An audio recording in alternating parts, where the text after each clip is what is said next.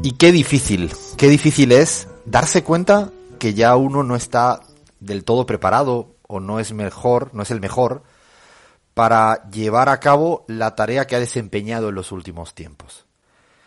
Es difícil dar el relevo, ¿no? Creo que en la Argentina se le dice como entregar la posta en una carrera de relevos. Eh, me refiero fundamentalmente al tema de la sucesión. Qué complicado es darse cuenta que hay un momento de la vida donde hay alguien mejor que está tocando tu puerta y que no te queda otra que abrir la puerta, dejarle que entre y tú echarte un poco al costado.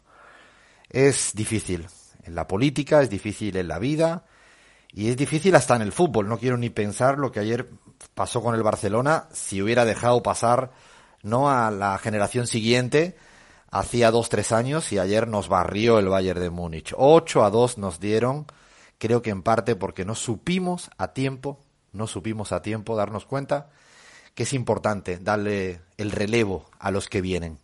Y en la vida pasa igual, no sé, a veces uno ve me ha pasado con algún periodista, disculpen, en el Ecuador, no sé, con 95 años casi no pueden hablar y siguen presentando el noticiero de máxima audiencia y con jóvenes, jóvenes brillantes que no hay manera.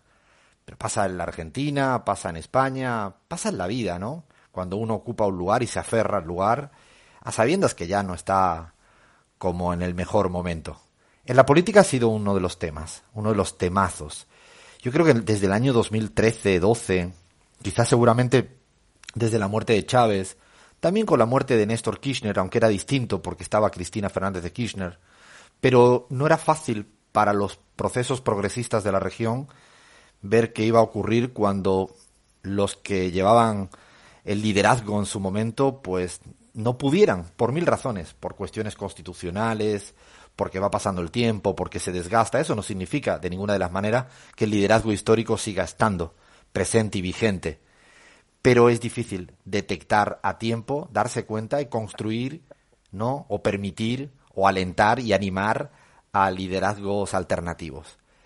Y esto ha sido un hecho. De hecho, si miramos el caso ecuatoriano, podríamos observar que la dificultad de sucesión en su momento acabó dándole el relevo al más equivocado. Eh, no es culpa de nadie, sino son dinámicas propias de los procesos. Nunca es tan sencillo. Nunca es tan sencillo permitir que venga alguien más joven, más listo o lista, más inteligente y ocupe un espacio. Afortunadamente creo que en la región hay una ola, un tsunami de gente progresista jóvenes. Se nota en la Argentina, se nota en Bolivia, se nota en el Ecuador, en cualquier lugar de la región. Y es es fantástico eso porque están ahí, están ahí. Lo importante es no llegar tarde a dar el relevo para que no pase, disculpen hoy que estoy en plena terapia del 8 a 2 del Bayern de Múnich contra el Barça.